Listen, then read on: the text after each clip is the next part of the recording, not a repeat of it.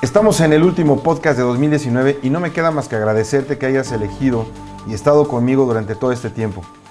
El 10 de abril inicié esta nueva aventura en el mundo digital, iniciando este podcast llamado Frecuencia Tecnológica. Hoy estoy cerrando la primera temporada con el episodio número 36 del primer año. Y en este cierre, la verdad es que es muy especial para mí porque cumplo 10 años de que inicié con el proyecto de presencia digital. En enero de 2010 inicié con un blog todo en texto, recuerdo yo. Y en ese momento, a partir de digamos que el Blogspot y desde entonces, no he dejado de estar compartiendo contenido relacionado con el mundo de la tecnología y la innovación. Disfruto muchísimo, de verdad, compartir experiencias y conocimientos con ustedes sobre el mundo de la tecnología que por cierto ha cambiado radicalmente tal como lo platicamos en el episodio de la semana pasada. Al día de hoy, mi blog tiene más de 1.600 entradas que muestran el desarrollo y crecimiento del mundo digital en estos 10 años. Si no lo escuchaste, te lo recomiendo ampliamente.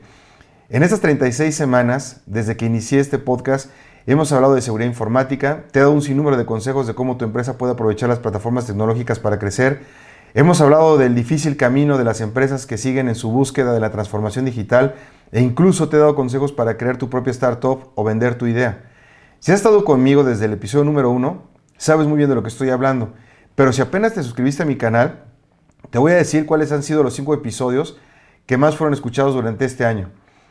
El primer lugar se lo lleva eh, la entrevista con Tony Saracho, el director general de tecnologías de información de Coppel, en esta entrevista conocimos un poco más de la historia de la empresa mexicana y un exitoso ejecutivo mexicano. Todo el camino que ha recorrido hacia su transformación digital. Si te la perdiste, te la recomiendo muchísimo que la escuches. Es el episodio número 22. En segundo lugar, tenemos precisamente el número 2, donde ofrecimos varios consejos para saber si la, empresa de la, la red de tu empresa fue hackeada. Ya que el cibercrimen fue uno de los principales riesgos de todas las empresas mexicanas, eh, en muchas ocasiones el personal que tú tienes contratado no tiene ni la menor idea de cómo identificar si fueron víctimas o no de un hackeo. Te recomiendo ampliamente este episodio para que sepas si pues, estás siendo atacado o ya fuiste atacado o no. Es el episodio número 2. En tercer lugar tenemos el episodio número 14, donde hablamos de los primeros pasos que deben dar las pequeñas empresas y medianas en el camino hacia la transformación digital. Mira, el gran error que cometen muchas empresas es que al hablar de este tema Pone en primer lugar la tecnología dejando a un lado el enfoque al cliente y este es el verdadero motor de la transformación digital, el cliente. En cuarto lugar, tenemos el episodio número 10, donde hablamos de las tendencias tecnológicas que están impulsando la transformación digital y más que hablar de bits y bytes, hablamos de cómo se está utilizando la tecnología para ofrecer mayor valor al cliente. De nuevo, el cliente lo más importante.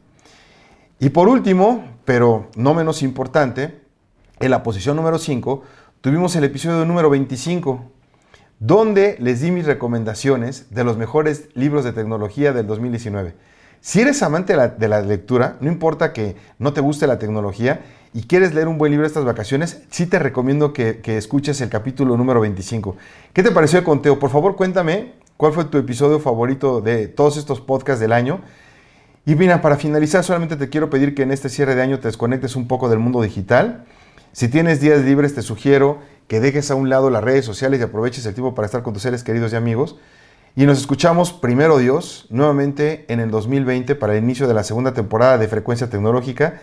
Te tengo muchas sorpresas, va a estar lleno de retos el año, pero por supuesto que voy a estar contigo como cada miércoles para ayudarte. Nos escuchamos la próxima semana.